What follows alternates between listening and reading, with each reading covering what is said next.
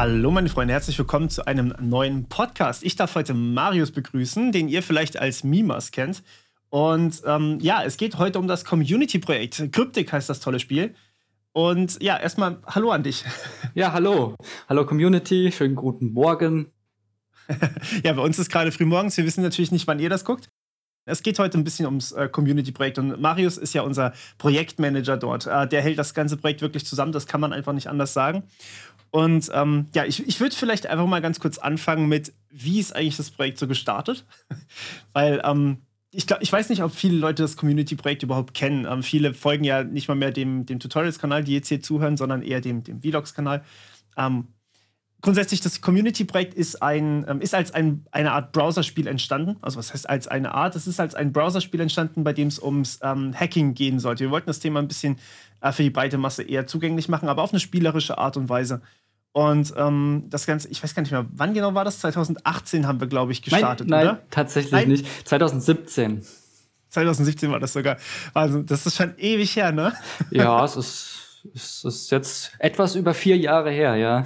Ja, genau. Ähm, und wir hatten damals mit einer komplett komischen Struktur angefangen, die ich hier so vorgeschlagen hatte.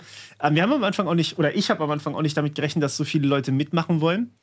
Ähm, am Anfang waren es wirklich sehr viele, die da gekommen sind und ähm, bei, dem, bei dem Video, wo ich das quasi veröffentlicht habe. Mhm. Und es war im Endeffekt gedacht als eine Art, ähm, als eine Art Community-Projekt eben, als eine Art Projekt, wo eben jeder dran teilnehmen kann, jeder Code schreiben kann, der Bock drauf hat und ähm, dann einfach so ein, so ein am Ende ein Projekt draus geworden ist, was man dann auch wirklich spielen kann, was man benutzen kann und was vielleicht auch für andere, nicht nur für die, die es entwickelt haben, irgendwie cool ist. So sieht's aus, ja. Ja, mittlerweile ist ein bisschen was anderes passiert. ja, kann man so sagen. Äh, ja, genau. Ah. Also, ähm, genau, wir hatten, ja, wann hatten das alles angefangen? Also, also, du warst ja nicht ganz von Anfang an dabei, aber fast von Anfang richtig, an. Richtig, genau. Also im Oktober 2017 startete das Projekt oder hast du das initiiert und ähm, ich, wann bin ich dazu gekommen? Ich glaube im November oder Dezember 2017, also so zwei mhm. Monate danach circa. Ja, genau. War noch ein bisschen Chaos da. das kann man so sagen. Ja. ja wir, hatten, ähm, wir hatten am Anfang viel zu viele Entwickler. Wir waren nicht wirklich koordiniert, wie wir arbeiten. Ähm, wir hatten zum Beispiel keinerlei Ticketsystem oder sowas. Wie gesagt, ich hatte echt nicht damit gerechnet, dass so viele Leute kommen. Ich hatte am Anfang damit gerechnet, dass vielleicht so vier, fünf oder sowas, halt so ein kleines Team sich melden und die das dann einfach so im, im Mini-Sprints bearbeiten, sozusagen. Und ja, dass es dann auch ein bisschen organisiert wird mit, diesen, mit dieser Head-Struktur, die wir damals schon ähm, so ein bisschen eingeführt hatten, ne? Also quasi Abteilungsleitern. Ja, richtig, ja. Tatsächlich kam der Vorschlag ja von dir. Du hast ja, wenn ich mich ja. richtig erinnere, hast du ein wirklich ausführliches und langes Ankündigungsvideo gemacht Vielleicht, ja, vielleicht, vielleicht kannst du dich selbst noch dran erinnern. Ich glaube, das ging so ja. um die 20 Minuten und du warst Feuer und Flamme davon. Und äh, ich glaube, am Anfang hieß es irgendwie, bitte nicht abschalten, sondern hört es euch bis zum Ende an, das Video. Ja. Ich, ich das ist für meinen Videos grundsätzlich immer wichtig. genau, ja. Und ich habe mir das da damals wirklich tatsächlich komplett angehört und äh, angesehen, angehört. Das war ja auch mit Video. Mhm. Und äh, ja, und dachte mir, warum nicht? Probiere ich mal aus, ja. und jetzt bist du schon fast, bist du, du bist schon vier Jahre dabei tatsächlich jetzt auch. Ja, absolut, ja, genau. Ungefähr, also ich bin, ja, bin, bin geblieben, äh, standhaft geblieben, kann man mal sagen. Und ja. äh, genau. Genau, also vielleicht was, ähm, was machen wir denn aktuell so? Also wir, oder besser gesagt, ähm, es wird immer noch ein Browserspiel natürlich. Also vielleicht, um das Ganze mal so zusammenzufassen. Ähm, und es wird, ja, da darfst du einfach mal, da würde ich dich mal lassen. Ja, gerne. Warum nicht? Ähm, grundsätzlich, also der Vorschlag kam ja auch wieder von dir. Also du hast ja wirklich vieles äh, vorgegeben, was ich nicht, äh, was ich grundsätzlich nicht fa falsch fand, weil wenn man, wenn man schon mal einen Plan hat, dann kann man den ja aufgreifen und kann sich daran, daran hangeln und daran äh, weiterentwickeln. Genau, mit welchen Technologien arbeiten wir denn? Ich glaube, das ist für viele auch erstmal interessant. Also ein Browser-Game ist ja im Endeffekt wirklich so, ähm, es hat eine Webseite und es hat ein, ein Backend sozusagen, wo man das Ganze dann speichert, ja. Also es ist von Anfang bis Ende jetzt ein Browser-Game geblieben. Wir haben uns da nicht irgendwie ähm, anders orientiert. Äh, und ja, was für Technologien nutzen wir da? Also wir nutzen von Anfang an ähm, Angular mit TypeScript oder TypeScript mit Angular äh, als Frontend-Sprache und ähm, im Backend haben wir uns tatsächlich weiterentwickelt. Es fing an mit Python Und äh, dann ist noch Java dazugekommen, weil die die Idee damals war, ja, man könnte doch so viele Programmiersprachen integrieren, wie man möchte. Äh, ja. Da habe ich dann aber so ein bisschen mein Veto draufgelegt und gesagt, stopp, Zum Glück. stopp, stopp. Äh, ja, weil das einfach äh, zu viel ist, ist, ist too much einfach, weil das, weil man ja. den Überblick verliert und äh, man so viel koordinieren muss und dann hat man so viele verschiedene Rubriken. Ähm, also deswegen ist das aktuell Python und Java und das ist auch gut so, dass es dabei geblieben ist, äh, denke ich mal. Und das ist ja auch, ja, glaube ich, die mit weit verbreitesten Programmiersprachen und bekanntesten Programmiersprachen. Mhm. Dann haben wir natürlich noch jede Menge andere Abteilungen. ja, gut, klar. Ähm, da wird auch äh, im Hintergrund relativ viel mit den Frameworks natürlich noch gearbeitet. Also es geht dann noch sehr, sehr viel mehr in die Tiefe rein. Ähm, aber ich glaube, das hatte damals auch viele abgeschreckt, dass ich gesagt habe, ey, wir machen das ähm, mit nur einer Sprache. Ich glaube, das war damals so ein bisschen, mh, hm, aber die kann ich nicht so gut. Und wir hatten auch sehr, sehr viele Entwickler dabei, die ähm, gar nicht so weit waren in ihrem Kenntnisstand und mhm. haben dann am Anfang äh, tatsächlich sehr viel Zeit damit verbracht, ähm, Leute einzulernen. Ich weiß nicht, ob du dich noch dran erinnerst, wahrscheinlich auch noch. ja, ich muss schon ein bisschen mich zurückerinnern. Also es ist ja viel passiert in den vier Jahren, aber es ist richtig, ja. der, der Einstieg ähm, war halt extrem schwer, weil halt wirklich viele Anfänger dabei waren und ähm, diese ganze Struktur hat halt noch nicht gepasst und wir hatten ja noch nicht wirklich genau. einen richtigen Plan äh, bezüglich auf des Spiels. Ähm, was, was wollen wir denn wirklich machen? Also klar, ein Browser-Game, äh, Thema Hacken und so, das sind aber die ganz großen Überbegriffe, ne? Und wirklich ja. der Kern quasi, wie, wie wir dieses Spiel aufbauen wollen, ähm, was es denn für Mechaniken, Spielmechaniken gibt und so, das, das existierte ja noch gar nicht. Das mussten wir ja alles Absolut. erfinden, entwickeln, sich ausdenken. Und ähm, das war dann auch mit ein Grund, warum äh, wir gar nicht sofort äh, richtig mit dem Backend und Frontend starten kon konnten, ja, sondern es musste ja erstmal eine Idee existieren und dieser Weg bis dahin, der war, der war sehr lange und äh, hat ein bisschen gedauert, ja, aber wir haben wir ja. haben es geschafft. Gerade auch, weil man eben diese Tools dann auch einrichten musste. Also das, da hast du sehr, sehr viel gemacht. Du hast im Endeffekt diese ähm, ja, Software-Tools oder Entwicklungstools zur Koordination und allem ähm, mehr oder weniger nicht eingeführt, aber Vorschläge gemacht, wo wir sie dann alle gemeinsam erstmal eingeführt haben. Richtig, du meinst äh, Software-Tools in Bezug auf Projektmanagement und, und, und genau, so Planungstools, ja. ne, sowas. Genau. Ja, richtig, sowas. genau. Das, das, da hatte ich Vorschläge gemacht. Ähm, wir sind aber tatsächlich bisher immer noch bei GitHub. Oder nein, ja. äh, Entschuldigung, ich muss, ich muss anders ausholen. Ähm, es war von Anfang an nicht GitHub, sondern es war äh, GitLab. Es war, es war erstmal ein selbst gehostetes GitLab, ja. Richtig, genau. genau, genau. Und wir hatten, oi, wenn man das jetzt Revue passieren lässt, das war ganz lustig. Und ähm, dann hatten wir Redmine. Redmine hatten wir. Der Vorschlag kam ja. aber nicht von mir.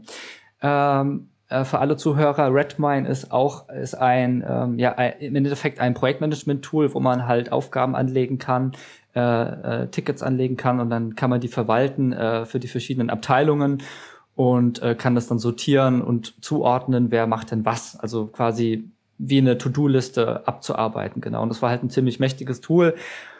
Ja, und das wird auch nicht so akkurat genutzt und äh, weil halt einfach einfach kein, kein, keine richtige Struktur äh, noch nicht vorhanden war. Ne? Also in, in Bezug ja. auf äh, ja, Organisation, Koordinierung und was wollen wir dann überhaupt entwickeln. Und was gibt es denn überhaupt für, für Sachen, die überhaupt entwickelt werden müssen? Also ich meine, wir hatten ja, für eine To-Do-Liste brauchst du halt erstmal To-Dos und wir hatten halt keine To-Dos erstmal. Ja, ja, es, ist, es, es war tatsächlich so, weil äh, die, die, die grobe Idee, die stand, Browser-Game, okay, es gibt die Programmiersprachen als Vorgabe, die wollen wir nutzen und keine anderen.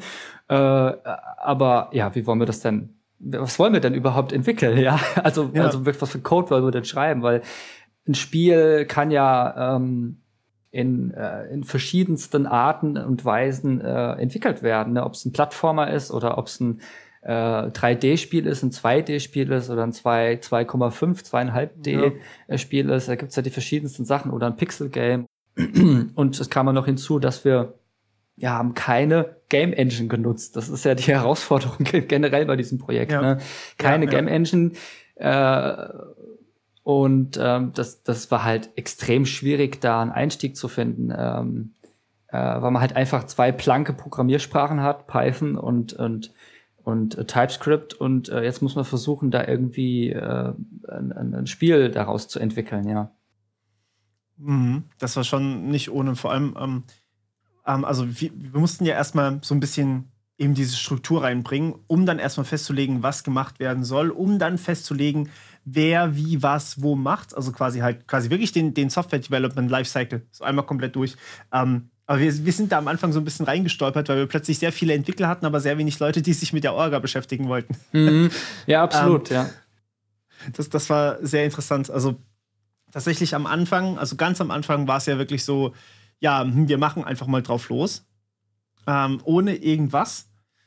Und das ist dann uns relativ schnell um die Ohren geflogen. ja, so kann man das, so kann man das sagen. Es ist uns wirklich um die Ohren geflogen, weil halt einfach, ähm, äh, wenn man dann äh, wenn man dann drüber nachdenkt, ja, ja, äh, okay, das Backend fängt jetzt an zu coden, aber was denn? Ja, das fängt ja, man genau. dann erstmal an. Ja, was wollen wir denn entwickeln?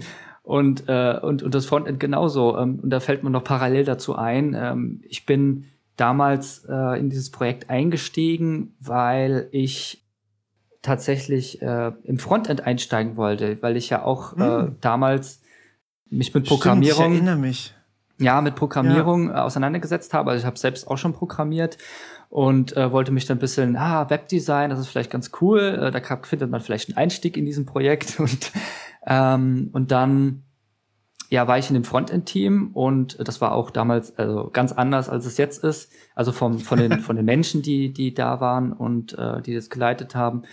Und ja, gut, dann hatten wir halt ein Meeting und dann äh, hieß es dann, äh, äh, weiß nicht mehr, ähm, was haben wir für Programmiersprachen, so, äh, wer macht alles mit und äh, wie sind so die ersten Schritte.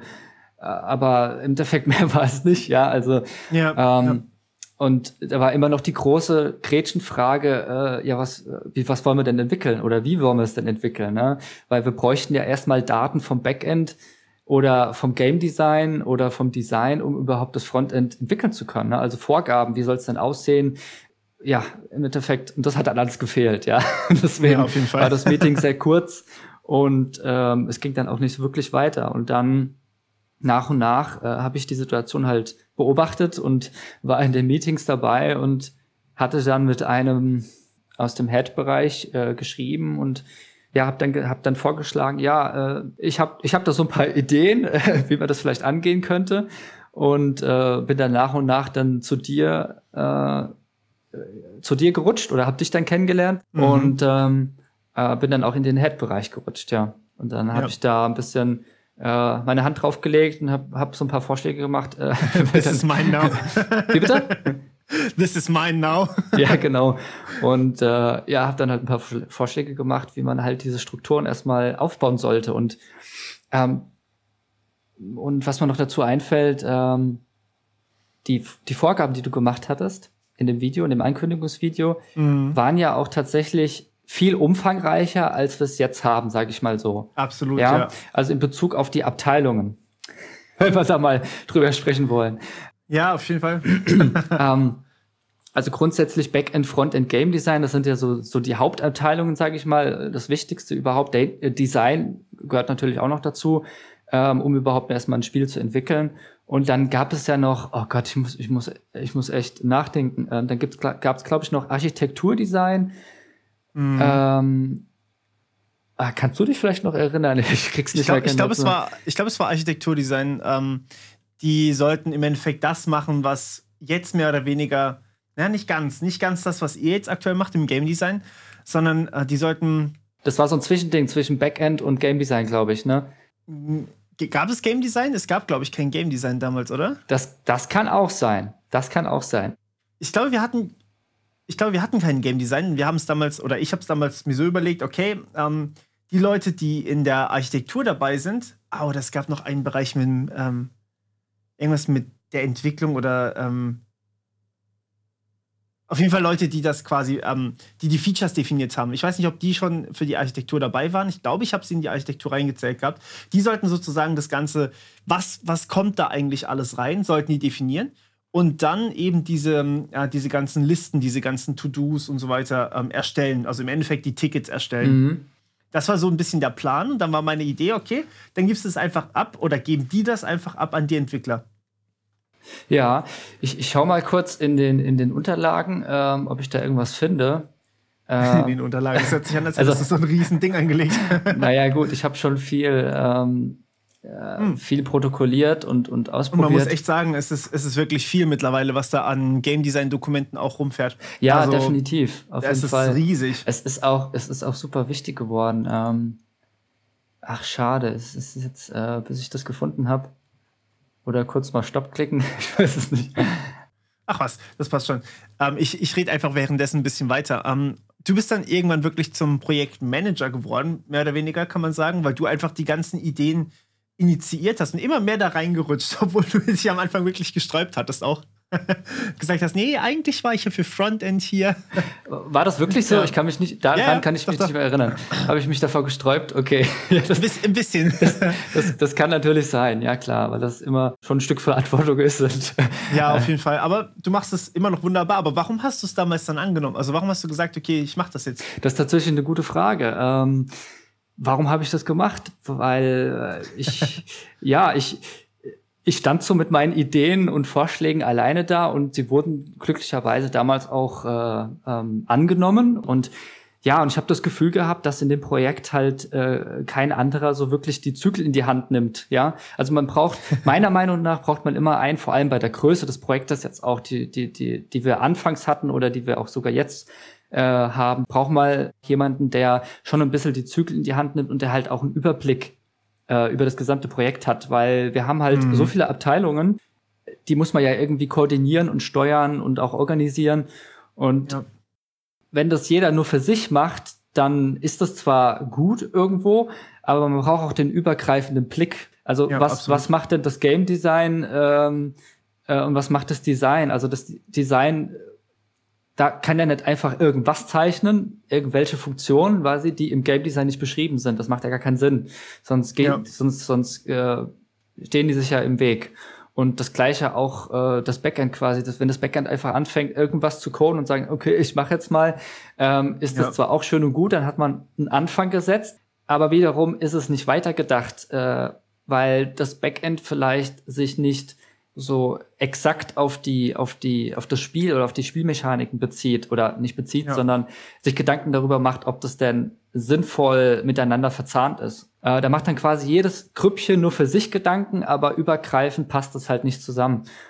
Ähm, das Bezug auf die Entwicklung, aber auch in Bezug auf, auf die Kommunikation und, und äh, ja, im Endeffekt das gesamte Projekt lebt davon. Und deswegen äh, hatte ich dann das Gefühl bei mir, okay, ich habe die, äh, die Erfahrung und die Denkweise dafür und ich möchte das auch machen. Also ich habe darauf auch Lust, äh, das zu übernehmen. Und ähm, ja, deswegen habe ich dann diesen Weg eingeschlagen und habe dann einfach äh, gemacht und, und meine Ideen einfließen lassen und halt ein bisschen äh, koordiniert und sagt, du machst das, du machst das und äh, wir müssen miteinander sprechen und kommunizieren, das ist wichtig. Äh, dann zum Beispiel fällt mir ein, haben wir auch die Head-Meetings eingeführt. Das gab es am Anfang gar nicht. Ja, also wirklich ja. gemeinsame Meetings zu führen, wo quasi alle äh, Teamleiter oder Gruppenleiter äh, versammelt sind und wo man dann halt drüber spricht, was sind denn die nächsten Schritte oder auch, was ist denn passiert vor einer Woche, vor zwei Wochen, vor drei Wochen, wer hat denn was gemacht. Und Quasi wie Scrum-Meetings, kann man sagen. Ja, im Endeffekt, stimmt, genau. Und das hatten wir ja, Scrum war ja auch ein großes Thema, das hatten wir ja auch am Anfang, wollten wir oder haben wir eingeführt, wollten wir einführen, wie auch immer. Ja, ähm, es, es hat immer nicht so ganz funktioniert, das hat ein bisschen gedauert. Ja, es ist halt schwierig, wenn Leute quasi ehrenamtlich drin sind. Das ist mir aber erst danach wirklich auch das geworden. Es ist, es ist natürlich schwierig, wenn man halt einfach sagt, okay, ich habe jetzt von mir aus diesen, diese Woche eine ganze Woche lang Zeit, um was zu entwickeln, aber nächste Woche halt gar nicht. Null Stunden exakt. Und dann ist es halt sehr, sehr schwer, irgendwie äh, damit zu planen, ähm, weil du natürlich auch dann sehr viele verschiedene Zeiten koordinieren musst. Das heißt, wenn einer im Team arbeitet, kann es halt sein, dass die anderen Teams komplett still liegen. Und ähm, das, das war mir tatsächlich davor nicht so bewusst, weil die natürlich dann auch irgendwie einen Redebedarf haben, die gerade dran sind. Aber die, die nicht dran sind, haben halt keinen Redebedarf. So sieht's aus, ja, genau. Und dann haben wir genau, äh, sind wir genau in dieser Bredouille. Die einen haben was zu tun, die anderen müssen warten. Und dann genau. verliert man schnell die Motivation und das, das, das Interesse. Und ja, genau. Aber äh, das ist nun mal so. Es ist, äh, es können, das lässt sich nicht anders machen. Das ist halt ein Projekt mit mehreren Leuten. Das ist halt ein Teamprojekt. Richtig, es ist ein Teamprojekt und man muss auch ganz klar darüber nachdenken, wie, also, wie, wie man ein Projekt anfängt oder in was für einer Situation sind wir denn überhaupt? Wie weit ist das Projekt fortgeschritten? Wir waren ja in der Situation, dass dieses Projekt aus dem Boden gestampft wurde. Ja, es gab zwar eine Vorgabe, eine gewisse Vorgabe an Abteilungen und an an, ähm, dass es einen, einen Head-Bereich gibt oder eine Head-Gruppe, eine ja. leitende Gruppe. Das war wirklich gut. Ähm, ja, genau. Aber worauf ich hinaus will, wollte, ist, dass der Anfang des Projekts, der war halt nicht gegeben. Und das war halt das Schwierige, erstmal ja. einen Anfang zu machen. Und das heißt halt im Endeffekt, es können sich nicht alle äh, über alles Gedanken machen, sondern man braucht eigentlich ein kleines Team von vielleicht drei bis fünf Leuten, äh, die sich äh, über die ersten Schritte Gedanken machen und nur die geben dann vor, was ge gemacht werden muss. Natürlich können die anderen mitentscheiden und Vorschläge machen, aber mhm. es muss halt auch eine Gruppe geben, die Entscheidungen trifft. So, und dann. Das ist halt das Problem, ähm, weil ich wollte das Ganze wirklich so aufstellen, dass halt wirklich jeder in der Community eine Stimme hat. Mhm. Ähm, Problem war dann aber natürlich, äh, hast du 20 Stimmen, hast du 21 Meinungen. Ja, genau, so sieht's aus, ja. Und dann kannst du dich auf keine Tools einigen.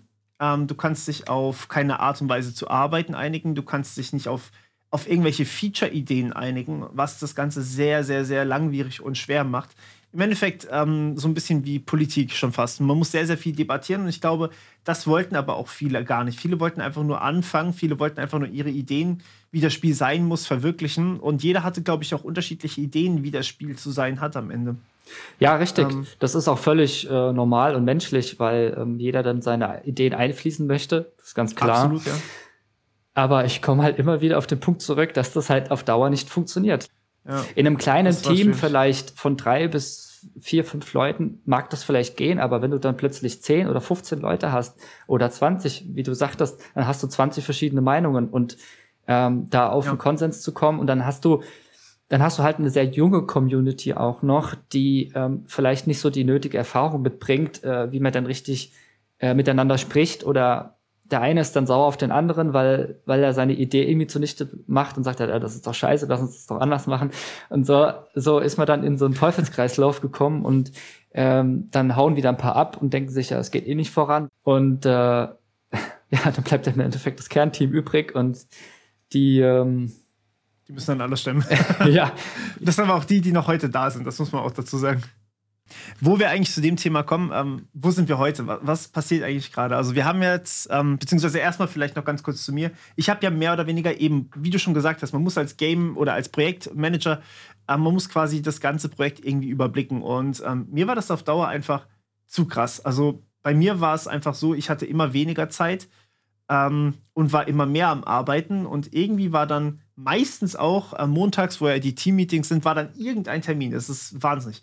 Ähm, gut, ich meine, ich habe fast jeden Abend irgendeinen Termin, aber ähm, also mittlerweile, aber damals mhm. war es dann halt irgendwie immer montags und dann mal mittwochs oder sowas. Ja, ist richtig. Ähm, und da habe ich mich dann immer mehr zurückgezogen, weil ich gesagt habe, ey, ich habe ich hab ehrlich gesagt keinen Überblick mehr. Ich äh, weiß gar nicht mehr, was genau wirklich im Detail passiert, weil ich jetzt die letzten zwei oder drei Head-Meetings gar nicht da war. Und ähm, so habe ich mehr oder weniger alles immer mehr an dich abgegeben. Erstmal danke überhaupt, dass du das gemacht ja, hast. Selbstverständlich, gerne. und ähm, ja, jetzt natürlich zu dem, zu dem Punkt, ähm, wo, wo stehen wir denn eigentlich äh, aktuell? Oder was, was ist denn eigentlich der aktuelle Stand des, äh, des Spiels? Also von Kryptik. Wir müssen hier definitiv gelegentlich den Namen sagen, mhm. damit alle wissen, dass Community-Projekt gleich Kryptik ist. Wo ist der aktuelle Stand? Das ist eine gute Frage. Wir, nach vier Jahren haben wir jetzt quasi die Pre-Alpha 2 äh, ja, entwickelt und äh, released und ähm, also noch vor der Alpha, muss man dazu sagen. Ja, absolut, ja, genau, vor der Alpha, ja. weil äh, ich habe das, äh, ich habe da damals halt gesagt, ähm, lass uns das Pre-Alpha nennen, weil äh, das ist eigentlich ein Prototypenstatus, das ist noch kein fertiges Spiel. Und ja. weil auch die Entwicklung so extrem lange gedauert hat, also das, das Ausdenken der Spielmechaniken, wo wollen wir uns denn hinbewegen ähm, und auch ein, ein, ein Spielkonzept zu entwickeln, ja. ähm, äh, sind wir quasi immer noch auf dem Weg, äh, erstmal uns zu finden, das auszuloten, wo, wo sich dieses Spiel hinbewegen soll. Ne? Also Ähm, da das ja auch jetzt kein, kein, sage ich mal, kein, ja, vielleicht kein einfaches Thema ist, also Hacking, wie, wie verpackt man Hacking in ein Spiel? Ne? Also das Hacken von Computersystemen in ein Spiel und vor allem nicht so wie jetzt in Watch Dogs oder sowas, dass man einfach auf den Knopf drückt und dann ist man drin. Ganz genau, ja. Das muss man vielleicht noch dazu sagen. Wie, wie verpacken wir Hacking in ein Spiel? Das war so ein bisschen der Grundgedanke und ähm, da ist ja jetzt eigentlich schon was Cooles entstanden. Also, wenn ich mir das jetzt mal so angucke, man kann sich das Ganze ja auch schon angucken. Ähm, es gibt ja eine Webseite, das Spiel ist tatsächlich online, man kann es auch schon spielen. Im Endeffekt sieht das Ganze aktuell aus wie ein Desktop, äh, wie ein Desktop-Rechner.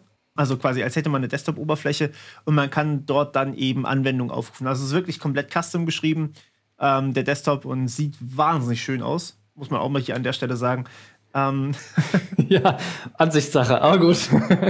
ja. Also ich finde ihn sehr schön, muss man, muss okay, man schon sagen. Lass mal so stehen. Lass mal so stehen. Ähm, genau, wir haben uns dazu entschieden, dass wir halt quasi den, den Weg der, des echten, der echten Welt so ein bisschen kopieren. Zumindest äußerlich betrachtet, ja. Das heißt, wir haben einen Desktop, wie du schon gesagt hast. Äh, wir haben auch ein Startmenü. Wir haben Apps, also Programme, die man öffnen kann und die man auch hin und her verschieben kann mit der Maus. Also wie ein klassischer Desktop, ob Linux oder Windows, äh, egal. Das ist erstmal der, das, das Aussehen, ja. Und mhm. ähm, was kann man alles machen schon? Äh, also im Endeffekt kann man die äh, Computer hacken also sprich, mit einer Brute Force Attacke kann man das Passwort knacken, in Anführungszeichen, und kann sich auf den äh, Rechner hacken und kann dann äh, Geld ja. stehlen. Das ist erstmal die einzigste. Das ist aber schon cool. Also man muss dazu sagen, das Geld ist ja im Endeffekt, ähm, ihr habt das ganze Ding Morphcoin genannt. Richtig. Das ist auch ziemlich, übrigens ziemlich cool. Ja, nach, nach, nach deinem Nicknamen äh, benannt, ja. Und ähm, die Sachen sind quasi in einem Wallet simuliert, also quasi wie ein Geldbeutel simuliert. Das ist sozusagen das Guthaben. So, und diese Brute Force, dieser Brute Force-Angriff, der simuliert sozusagen das Eindringen in den Rechner. Ja. Und ähm, also ist natürlich nicht echt, ne? das, das, muss man auch ganz klar sagen. Das ist natürlich nur simuliert. Richtig. Aber trotzdem, ähm, zumindest mal ein erster Angriff, der zeigt, was man dann machen könnte, sozusagen, und wo man dann auch drauf aufbauen kann in Zukunft. Aber deswegen halt Pre-Alpha, weil es halt noch nicht so viel gibt. Ganz genau. Und weil die Spielmechaniken noch nicht ausgereift sind. Also äh, wäre aufgebaut, sage ich mal. Ja. Okay. Also man kann, es ist nicht, es ist schwierig erweiterbar. Man müsste den ganzen Code ändern, um, um es wirklich zu erweitern. Ne? Man müsste viele Anpassungen mhm. vornehmen. Das ist auch so eine äh, Refactoring. Ja, genau. Das ist auch so eine, ähm, so eine Sache, ähm, dass man das Spiel halt modular, modular aufbaut. Das Mhm. Dass, äh, dass man im Endeffekt vielleicht gar nicht so viel Code anpacken muss. Also das wäre so das Ziel. Ne? Das ist natürlich jetzt in der Pre-Alpha, ähm, in, so, in dem Pre-Alpha-Status noch immer noch schwierig. Es wird natürlich immer noch viel Code, äh, es muss immer noch viel Code geändert werden. Aber wir wollen uns schon dahin bewegen, ähm, dass man halt, wenn man jetzt irgendeine neue Funktion im Wallet integriert, dass sich das nicht auf andere Spielmechaniken so krass auswirkt, dass man jetzt total viel Code ändern muss, ja, würde ich mal ja. sagen das ist aktuell die, die, die Kernmechanik, quasi halt einen Rechner zu brute forcen, sich da drauf zu hacken und äh, Geld aus dem Wallet zu klauen vom Gegnerrechner. Aber das ist natürlich noch nicht alles, was man machen äh, kann. Äh, da haben wir natürlich viel größere Pläne. Man kann natürlich auch äh, in der Pre-Alpha 2, äh, man kann Dateien anlegen. Man kann dann, ja, was weiß ich, zum Beispiel sich die Wallet-ID vom Gegner dann irgendwie aufschreiben und kann damit dann äh, mhm irgendwie, äh, kann die kopieren und verfälschen und so Sachen. Es gibt auch viel mehr Befehle, die man ausführen kann, ähm, so angelehnt auch an, gut, damit kenne ich mich jetzt gar nicht so gut aus, aber wahrscheinlich eher so an Linux oder so, Linux-Befehle, schätze ich mal. Ja, sind, sind soweit ich weiß, ja. Also man kann Dateien kopieren, man kann Dateien verschieben, man kann den Inhalt verändern, man kann die Dateien abspeichern.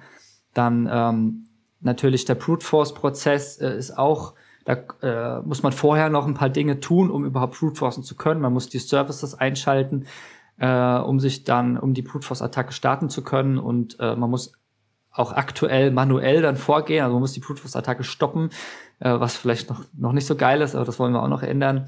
Und muss mhm. dann quasi ähm, äh, mit den verschiedenen IDs dann hantieren, um sich auf den Rechner zu kopieren. Also es gehört schon ein bisschen mehr dazu, als einfach nur klicken und äh, sich durchzuklicken, ne? Und man hat dann alles, sondern man muss schon ein bisschen nachdenken. Ja. Und das Nachdenken ist auch ein Konzept von uns, dass dieses Spiel äh, schon ein Strategi strategisches Muster haben soll. Ne? Das heißt nicht einfach nur, Copy und Paste oder, oder einfach nur äh, Click ja. und Play. Einfach nur, ja, los und jetzt hacken. Genau, sozusagen. sondern genau. richtig. Das Ziel ist es auch schon wirklich bisschen ähm, eine Strategie reinzubringen in das Spiel und den Spieler auch nachdenken zu lassen. Ähm, und das ist die große Herausforderung, auch das so zu entwickeln, dass es halt eben nicht zu langweilig wird, aber halt auch nicht zu schwierig wird. Ja, das ist immer so die Herausforderung bei jedem Spiel eigentlich. Ja. und ähm, was, was auch noch ganz cool ist, wir haben in der Pre-Alpha 2 ein Control Center, wo wir quasi unsere, das ist unser, unser Dashboard, wo wir die Übersicht ja. haben von den verschiedenen Rechnern. Und ähm, da äh, können wir sogar auch Computer zusammenbauen. Es gibt also Hardware, die man kaufen kann. Das ist auch ein ganz cooles Feature. Es gibt einen mhm. Hardware-Shop, wo man dann sich mit seinem erfarmten Geld oder seinen erfarmten Morph-Coins dann ähm, Computerteile, Hardware-Teile kaufen kann. Also wirklich klassischer Rechner quasi. Da ist jetzt noch nichts äh, groß rein erfunden oder so. Also es gibt eine CPU, ja. es gibt ein Mainboard, es gibt ein Gehäuse, ein Kühler, also alles, was man braucht, um, um einen äh, funktionalen Rechner zu bauen. Dann kann man sich die, diese Teile dann auch im Control Center oder in dem Computer-Konfigurator dann zusammenbauen. Das ist noch alles vom Design her alles noch gar nicht so geil. Das haben, da haben wir uns erstmal darauf äh, bezogen, dass wir es erstmal einfach halten und wir haben halt simple äh, Textfelder genommen oder wie sagt man, äh, Drop-Down-Felder, um halt die Teile auszusuchen. Also man muss ja. äh, so mit Track und Drop und so, das ist noch nicht, das soll dann in der nächsten Version kommen. Und äh, ja, aber es ist ein ganz cooles Feature, weil man halt sich wirklich äh, die Rechner zusammenkaufen kann und da muss man da muss man schon nachdenken. Also na gut, in der Pre-Alpha 2 noch nicht, aber das ist dann so Zukunftsmusik auch wieder. Aber in der Zukunft wird man nachdenken müssen. äh, in Bezug auf, äh, ich habe jetzt keine Ahnung 1000 Morphcoins und will mir jetzt den nächsten Rechner kaufen, aber ich habe x verschiedene Teile und muss jetzt nachdenken, äh, wie ähm, äh, wie, wie kaufe ich mir die Teile jetzt so zusammen, damit ich einen leistungsfähigen Rechner habe, damit ich die nächsten äh, Attacken irgendwie ausführen kann. Ne? Ähm, ja. So entwickelt sich das Spiel dahin jetzt aktuell. Und ja, also man, man kann tatsächlich schon einiges machen.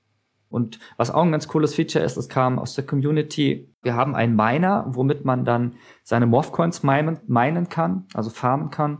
Und äh, der Gegnerrechner, also sprich, Beispielsweise, du hackst dich jetzt auf meinen Rechner und kannst mhm. dann, ähm, muss ich kurz überlegen, kannst dann deine Wallet mit meinem Miner verbinden, dass mein Miner mhm. für dich das Geld farmt. Und das kann man halt mit X, das ist cool. das kann man halt mit äh, so vielen Minern und Computern machen, wie man halt aktuell im Spiel hat. Das ist natürlich noch ein bisschen, ja. bisschen zu krass da muss vielleicht irgendwie eine Schranke rein, weil äh, da gibt's dann halt so enthusiastische Menschen, die halt äh, wirklich, äh, wirklich äh, äh, alle Rechner hacken und sich alle Miner krallen und dann haben die 1000 oder 1500 Miner auf sich und äh, farmen da, was weiß ich, 500 Morphcoins pro Tag.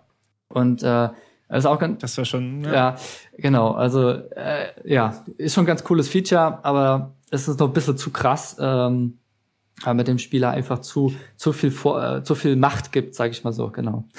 aber man äh, muss sich quasi darauf konzentrieren. Also es ist ja dann schon so ein bisschen, ähm, also man muss nachdenken, ey, ist der vielleicht gerade auf meinem Miner und äh, hat der meinen Miner umkonfiguriert und muss ich das jetzt kontrollieren oder sowas.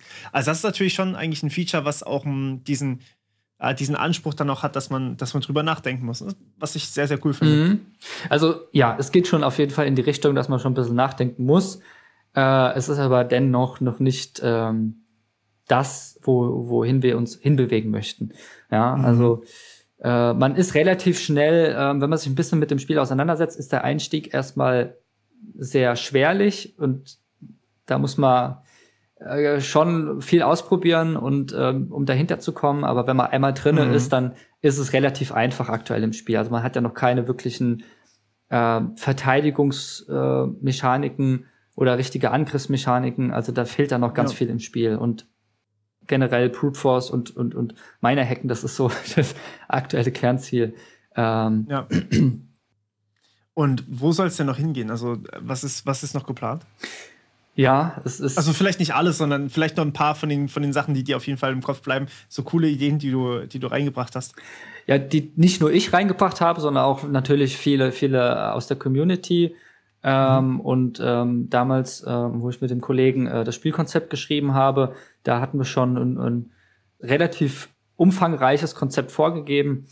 Und ähm, ja, äh, also in der nächsten Version, in der Pre-Alpha 3, wollen wir auf jeden Fall die Computer, äh, den Computerkonfigurator ausbauen, also im Design auf jeden Fall ganz stark. Da soll das dann mit mhm. Track and Drop möglich sein. Ähm, also sieht schon richtig, richtig cool aus. Da gibt es schon viele Zeichnungen oder Entwürfe ja, davon. Ich auch gesehen, die sind sehr cool. Also das wird extrem gut, ja, muss man schon sagen. Da haben wir gute Leute im Team, die da ähm, einfach Erfahrung mitbringen und auch einen guten Blick dafür haben, äh, sowas zu zeichnen und sich da rein zu versetzen. Und weitere äh, zukünftige Ideen sind halt noch, ähm, ja, auf jeden Fall weitere Attacken reinzubringen. Also es soll sich nicht nur auf Brute Forcen beschränken, sondern zum Beispiel, äh, dass man ähm, ein Virus äh, verschicken kann und dann den Rechner infizieren kann. Oder ein mhm. Trojaner mhm. oder ein Wurm. Also das sind so die drei Hauptcharaktere, sag ich mal. Um an der Firewall sozusagen auch vorbeizukommen. genau. Mhm. Genau.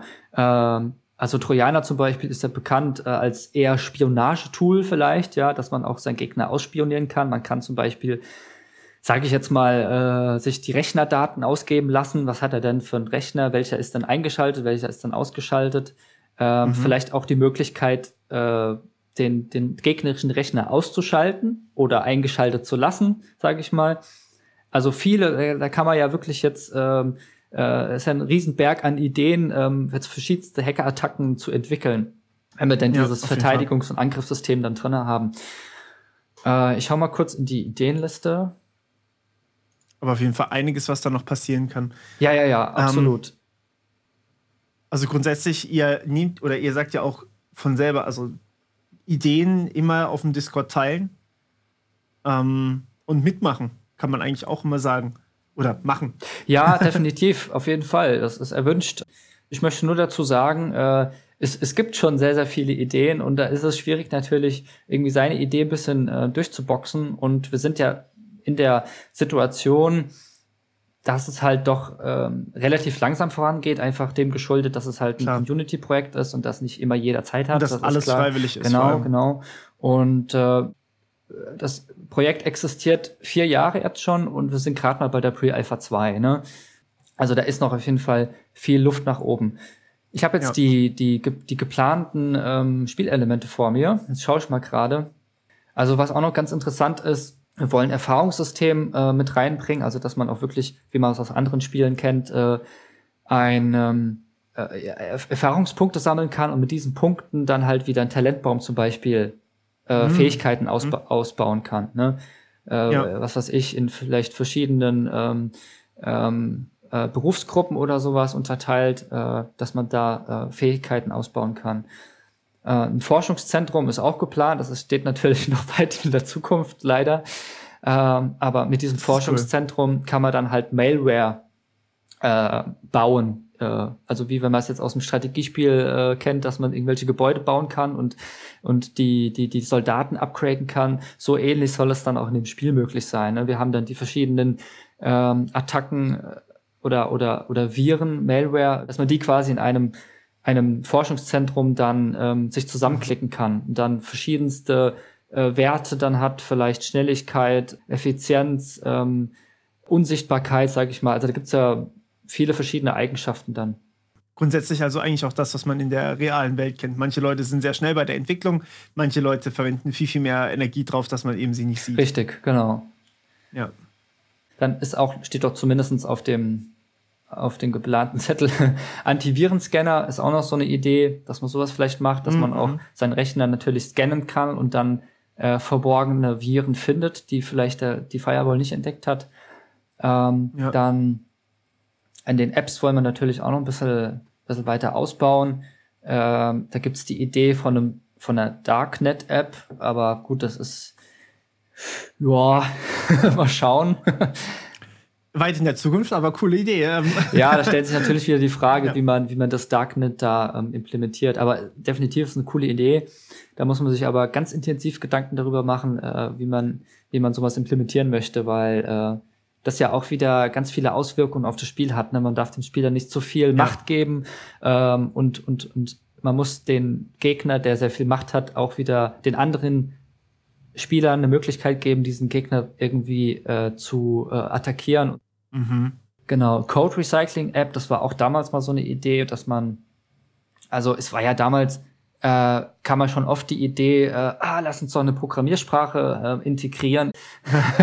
Habe ich aber ganz schnell mein Veto draufgelegt, weil äh, Halt, stopp, wir wollen keine Entwickler. Ja, genau, es ist halt, es ist natürlich sehr stark an, eine, an, eine, an die echte Welt gelehntes Spiel, also mindestens oberflächlich betrachtet, aber auch von den Spielinhalten. Aber meiner Meinung nach ja. äh, sollte es schon eher ein Spiel bleiben und keine Simulation. Und es gibt, es gibt zig ja. verschiedene Entwicklerplattformen, äh, auch Online-Tools, wo du halt äh, programmieren kannst. Ähm, aber ich, ich, ich würde eher sagen, dass das in einem Spiel eher fehl am Platz ist. Also man könnte das höchstens als ja als Baukastensystem vielleicht implementieren. Da gibt es doch irgendwie sowas, ähm, auch für Kinder, glaube ich, so eine Programmiersprache, äh, wo man so. Ja, wobei auch, also da kann man ja vielleicht ein sehr, sehr abstrahiertes Baukastensystem höchstens Richtig, nehmen. genau. Also, dass man halt sagt, ich hätte gern das. Und das ist ja im Endeffekt das, was, was das Forschungszentrum macht, wenn man so nimmt.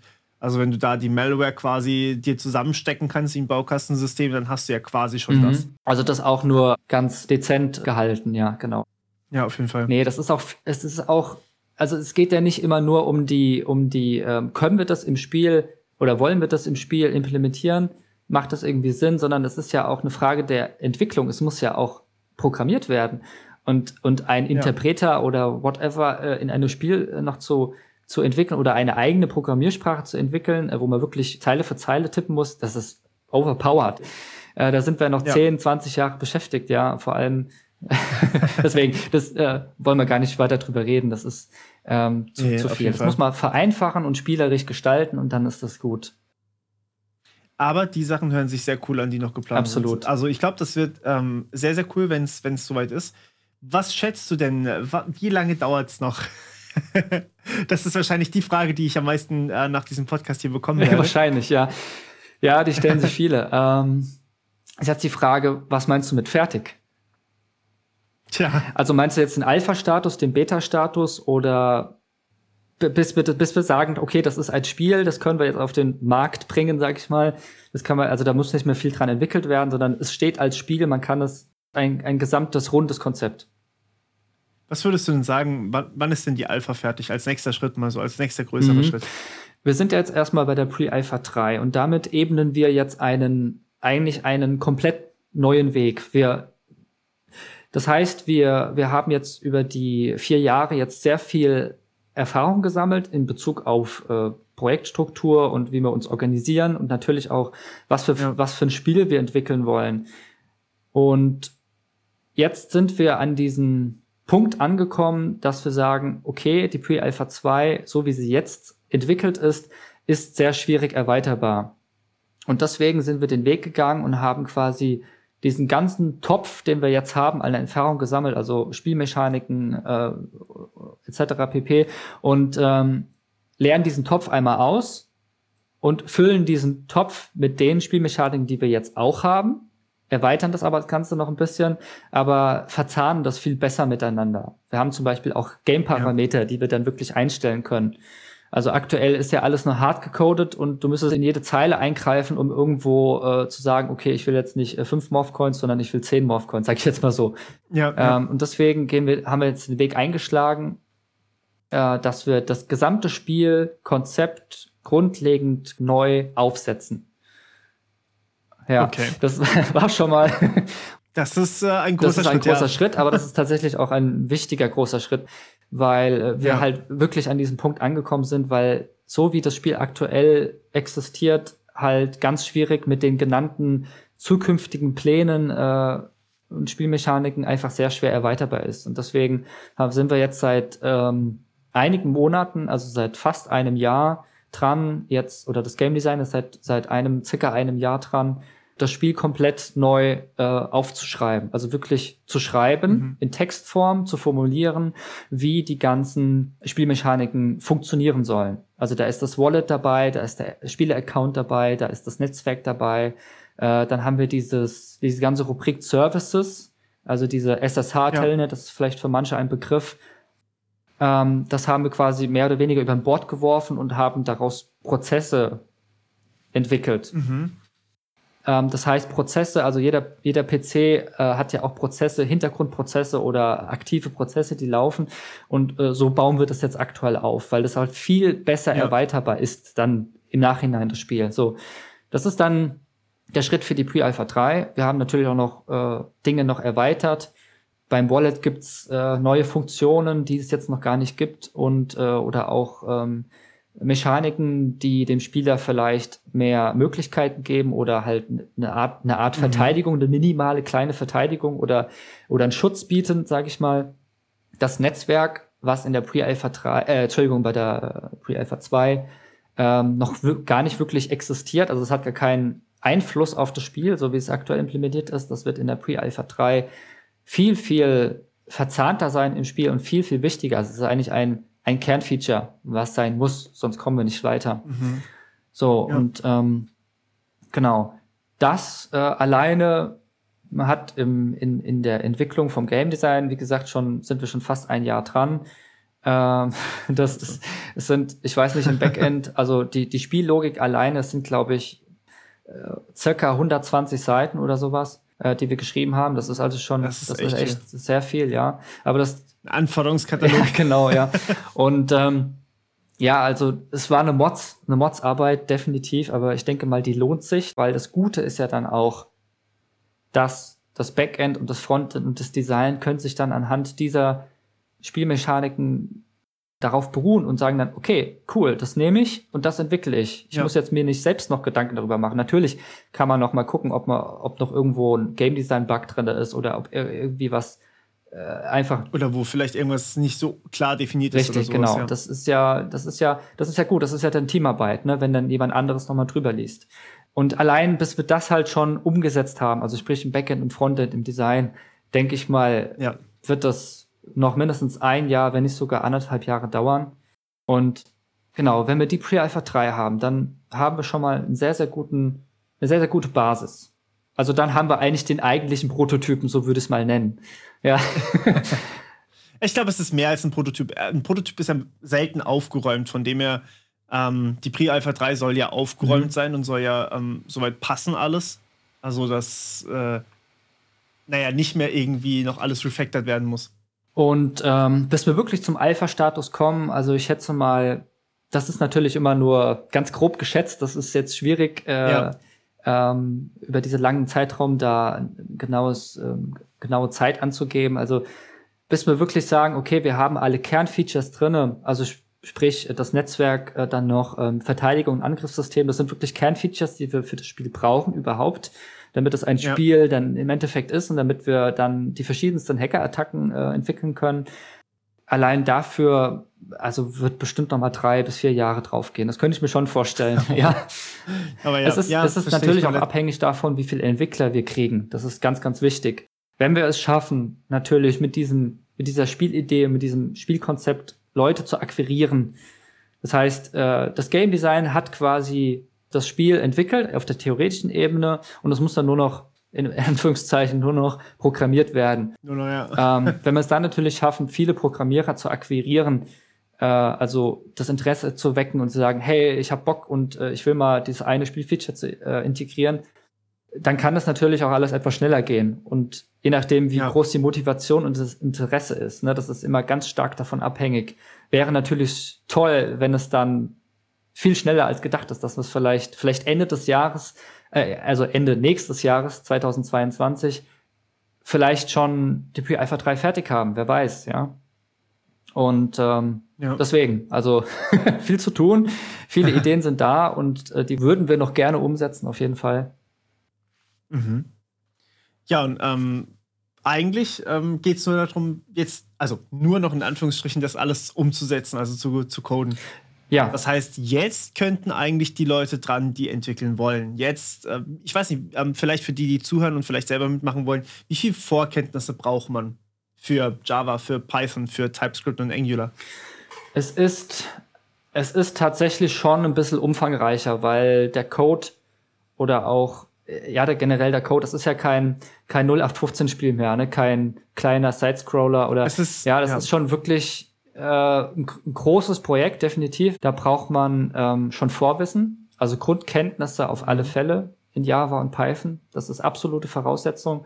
Java und Python oder oder, oder Python? Entschuldigung. oder. Ja.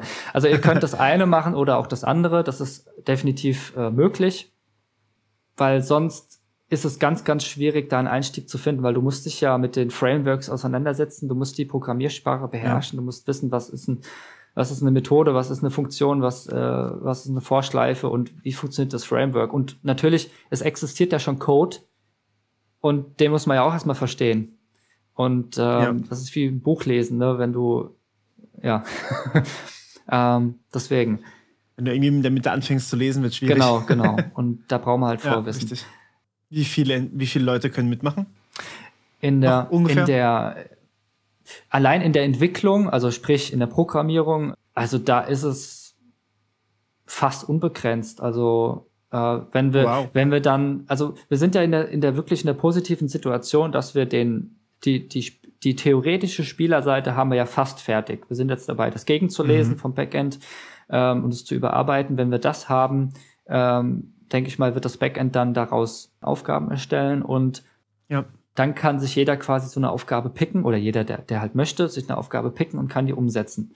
So, und wenn wir da, äh, wenn wir da 20, 30, sag ich mal, Entwickler haben, ist es natürlich super nice, weil es dann vermutlich dann auch etwas schneller geht oder gehen könnte.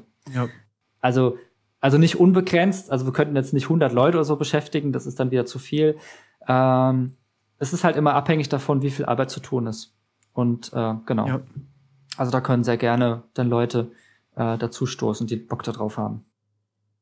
Ich denke, das ist auf jeden Fall mal eine Ansage, dass man 20 Leute irgendwie unterkriegen kann ohne Probleme. Das oder sogar ja, noch mehr. also das schätze ich mal schon. Also allein bei 120 Seiten äh, theoretische, theoretische Spielmechaniken, äh, da kommt schon ein bisschen was ja. dazu. Ja, also, oder, ja, ja, genau. Und, und. Also auch einiges an Code kommt genau. dazu. Genau. Und wir sind ja auch in der Situation, dass das Backend sich äh, Gedanken gemacht hat, wie man überhaupt den Code auch verbessern kann, die Performance etc. pp. Und ja. äh, da ähm, haben die vor, ich glaube, über einem Jahr oder also letztes Jahr schon angefangen und haben sich Gedanken gemacht, äh, wie man das optimieren kann, auch in Bezug auf, wo wollen wir denn hin mit dem Spiel. Ne? Mhm. Weil wir haben ja unheimlich viel Traffic dann im, im, im Spiel. Wenn du dann, keine Ahnung, 500 äh, Spieler hast und die gleichzeitig spielen, muss das ja auch der Code alles abfangen können und die Datenbanken etc. Da kennst du dich ja viel besser aus. Ähm, und äh, das Backend ist hergegangen und hat quasi das gesamte Spiel oder die gesamte Spiellogik neu entwickelt. Das heißt, man muss eigentlich, glaube ich, keinen neuen, äh, keinen alten äh, Code mehr anfassen, sondern es ist alles eine Neuentwicklung. Das hört sich auf jeden Fall groß an, aber sehr, sehr groß und ja, gut. Ja, es ist halt so. so. So, so haben wir das aufgezogen. Und es ist aber, mhm. es, es macht auch riesig Spaß, muss ich sagen. Also ich finde persönlich, wenn man mit den Leuten spricht und sich austauscht und, äh, und, und, und da Leute natürlich, man Leute findet, die darauf Bock haben, dann macht das zusammen viel. Dann macht das unfassbar äh, viel absolut, Spaß. Absolut, genau. Und, und das ist ja auch, glaube ich, ein, äh, ein Ding, was du damals wolltest. Ne? Das ist ein Community-Projekt. Genau, ich wollte es gerade sagen. Das ist so genau der Grund gewesen, warum ich eigentlich das Community-Projekt ähm, erschaffen habe oder überhaupt ins Leben gerufen habe damals ähm, weil ich eben der Community auch die Möglichkeit geben wollte, gemeinsam an einem Projekt zu entwickeln. Viele ähm, entwickeln ja ganz gerne für sich zu Hause alleine, ähm, aber alleine schaffst du halt einfach häufig nicht das, das Ausmaß von einem Projekt, wie du es zum Beispiel in einem Team schaffen könntest. Alleine musst du so viel können, aber auch so viel Arbeit reinstecken. Ähm, da verlieren dann die Leute früher oder später die Lust. Während wenn man jetzt im Team ist, dann kann man sich vielleicht gegenseitig motivieren wenn man im Team ist, dann kann man von anderen was lernen. Ich meine, Pair-Programming gibt es nicht umsonst. Ähm, und das, ähm, das wollte ich eigentlich damals so ein bisschen auch fördern, ähm, dass, dass Leute da eben miteinander mehr interagieren, weil dadurch lernst du halt erst so richtig im Team zu arbeiten, was du ja später in der Arbeit immer machen wirst. Und da mit diesem Projekt dachte ich halt, okay, das ist ein Projekt, das interessiert viele, das vereint so ein bisschen die Interessen. Ähm, da haben wir für alle was, wir haben Frontend, wir haben Backend, wir haben Python, wir haben äh, JavaScript, wir haben eigentlich für alle ein bisschen was und ähm, für die Leute, die sich fürs Hacken interessieren, die können sich am, am Game Design austoben. So ein bisschen. dass das war so ein bisschen äh, der, der ursprüngliche, die ursprüngliche Idee tatsächlich dahinter. Und ähm, vielleicht kann ich ja hier schon mal sagen, was wir auch schon mal besprochen haben. Also es ist jetzt noch ein bisschen inoffiziell und es ist noch sehr weit weg. Aber wir haben auch schon mal drüber gesprochen, vielleicht einen Verein für Kryptik aufzumachen. Und ich dachte, äh, heute wäre vielleicht mal ja. ein guter Zeitpunkt, um das nochmal ins Leben zu rufen. Ähm, denn ich habe da in der letzten Zeit sehr, sehr häufig drüber nachgedacht. Und ähm, ja, ich bin immer wieder drauf gekommen, dass das eigentlich eine super Sache wäre. Also gerade eben so ein, so ein Verein, wo man einfach eintreten kann, wo man dann Mitglied ist auch. Und dann kann man auch sagen, ey, ich bin im Coding-Verein Kryptik. Ja, cool. ich verstehe sowieso nicht, warum es das nicht so häufig gibt. Also ich finde ich find das immer noch eine super Sache. Ähm, und ich werde das auf jeden Fall mal, ähm, wahrscheinlich nicht dieses Jahr, aber ich hoffe, ich kann es nächstes Jahr mal angehen, dass das dann auch wenigstens einigermaßen offiziell ist. Da hat man ja auch einige Vorteile als Verein ähm, und kann Sachen machen eben. Zum Beispiel können wir dann einfacher uns mal vor Ort treffen. Also jetzt während Corona sowieso nicht. Ähm, es war ja schon eigentlich länger mal geplant, dass wir uns mal treffen für einen Hackathon. Aber mhm. es ist ja ähm, ein bisschen schwierig, sage ich jetzt mal. Ähm, aber wenn man Verein ist, kann man, also auch während Corona nicht viel machen, aber ähm, zumindest nach Corona haben wir dann vielleicht die Möglichkeit, irgendwie mal einen Saal zu mieten oder sowas, wo wir, oder vielleicht einen Raum, erstmal, nicht einen Saal. Ähm, ja, warum nicht, ja. dass, ja. Wir da, dass wir da mal zusammen ein bisschen äh, was machen können, ja. Ja, cool, super. ja. Genau. Ähm, also in dem Sinne, äh, ich weiß nicht, hast du noch, hast du noch irgendwas, über was du reden möchtest? Ich, ich bin jetzt gerade so ein bisschen das war alles, was, was ich raushauen wollte. Ja, ähm, mir fällt tatsächlich noch was ein. Und zwar, ja. wir haben ja jetzt viel über Game Design und äh, auch Coding geredet. Das sind natürlich ja. nicht die einzigsten Abteilungen, die wir haben, sondern es gehört ja noch viel mehr dazu, um so ein Spiel zu ja. entwickeln. Also wir haben eine Designabteilung, die sich quasi nur da damit beschäftigt, quasi ein äh, die UI, das User Interface für das Spiel zu entwickeln, aber auch nicht nur und die Grafiken, die Grafiken richtig, ja. aber tatsächlich ja. auch nicht nur das, sondern wir haben auch vielleicht im äh, wie sagt man, intern noch ein paar andere Projekte laufen, die früher oder später mal auftauchen ja. werden. Also zum Beispiel ähm, einen Spieltrailer zu gestalten ähm, oder auch äh, ja für die YouTube-Videos da irgendwie Content zu liefern. Also wenn man Grafiken braucht. Ich wollte gerade sagen. Genau an der Stelle vielleicht ganz kurzer Shoutout an den YouTube-Kanal, weil da ist tatsächlich auch schon ein Trailer drauf. Ähm, und der ist, der ist beeindruckend. Also muss man Welchen so Trailer meinst du jetzt genau? ich weiß jetzt nicht, ob ich den Namen sagen darf, ähm, von dem der, der ihn erstellt hat. Äh, nee, verrat noch nicht zu so viel, weil äh, dieser Trailer ist noch nicht öffentlich, wenn du den meinst. Okay, dann kann es sein, dass ich den meine, der noch nicht öffentlich ist, aber der ist ja, sehr cool. Genau, genau. Ja. Ähm, genau, also da kommt auch was und da kann man sich auch dran beteiligen, äh, wenn man möchte. Und dann gibt es natürlich ja. noch äh, Soundabteilung auch, wobei das halt leider erst später kommt. Also wir haben einen sehr guten Sounddesigner, der dann halt äh, Audioeffekte und ähm, Spielersounds oder, oder Hintergrundmusik dann entwickelt. Ja. Ähm, na, komponiert ist das richtige Wort. Äh, was leider halt auch noch ein bisschen dauert, weil wir müssen jetzt erstmal mit dem, mit dem Spiel an sich erstmal weiterkommen, bevor wir dann dann wirklich äh, Sounds auch integrieren. Aber das ist auch noch ein Muss eigentlich für ein Spiel und äh, es wäre sehr, sehr cool, wenn wir bis dahin kommen. Auf jeden Fall. Auf jeden Fall. Und äh, dann gibt es noch eine Textabteilung, weil wir brauchen ja auch Texte letztendlich für die Webseite zum Beispiel, für die Blogtexte, also Leute, die halt äh, recherchieren im Projekt, die halt einen Überblick vom Projekt haben und dann halt äh, Blogtexte schreiben, was geht dann aktuell ab. Da bräuchten wir auch Unterstützung. Ja. Äh, Social Media ist auch, ist auch, äh, sind wir auch vertreten auf Twitter und auf Instagram. Und da ist es auch wichtig, da mal ein bisschen Content zu liefern und was geht denn so ab. Und äh, mhm. das Design kann dann auch coole Plakate für äh, Design. Also es ist halt immer ein Zusammenspiel, wie, wie, so, wie so bei vielen Projekten. Und ja. Genau. Wirklich eine richtige Crew, ja. sozusagen. Absolut. Äh, Übersetzungen, das ist auch noch eine Rubrik, dass die, die Texte in die Fremdsprache übersetzt werden. Ist natürlich jetzt noch gar nicht so groß, weil, weil wir noch gar nicht so viele Texte haben oder ne, viele Texte fürs Spiel haben. Ähm, das wird halt erst in den nächsten Jahren wirklich relevant, sage ich mal. Wir haben, wir, wir, haben jetzt auf der Webseite ähm, schon einen Sprachmodus eingeführt. Äh, sehr cool. Auch danke an die Entwickler dafür die sich dafür bereit erklärt haben, das umzusetzen. Also wir können die, die Webseite aktuell in zwei Sprachen lesen, in Deutsch und in Englisch, wobei das Englische noch nicht ganz ausgebaut ist. Also da äh, ist natürlich auch noch Luft nach oben, da ein bisschen ähm, die deutschen Texte ja. zu übersetzen, ja. Ansonsten ist da halt leider noch nicht so viel zu tun. Aber das kommt Stück um Stück, also ja, es wird. Wird auf jeden Fall sehr, sehr cool. Ja. Es ist, es ist auch wirklich schon viel passiert. Also ich meine, diese erste Orga-Phase, das muss man auch einfach mal sagen, das dauert einfach sehr lange. Und das ist auch okay, wenn es lange dauert. Ähm, weil man muss sich natürlich auch erstmal selber finden. Und jetzt allmählich kommen immer so die anderen Sachen, die man angehen kann.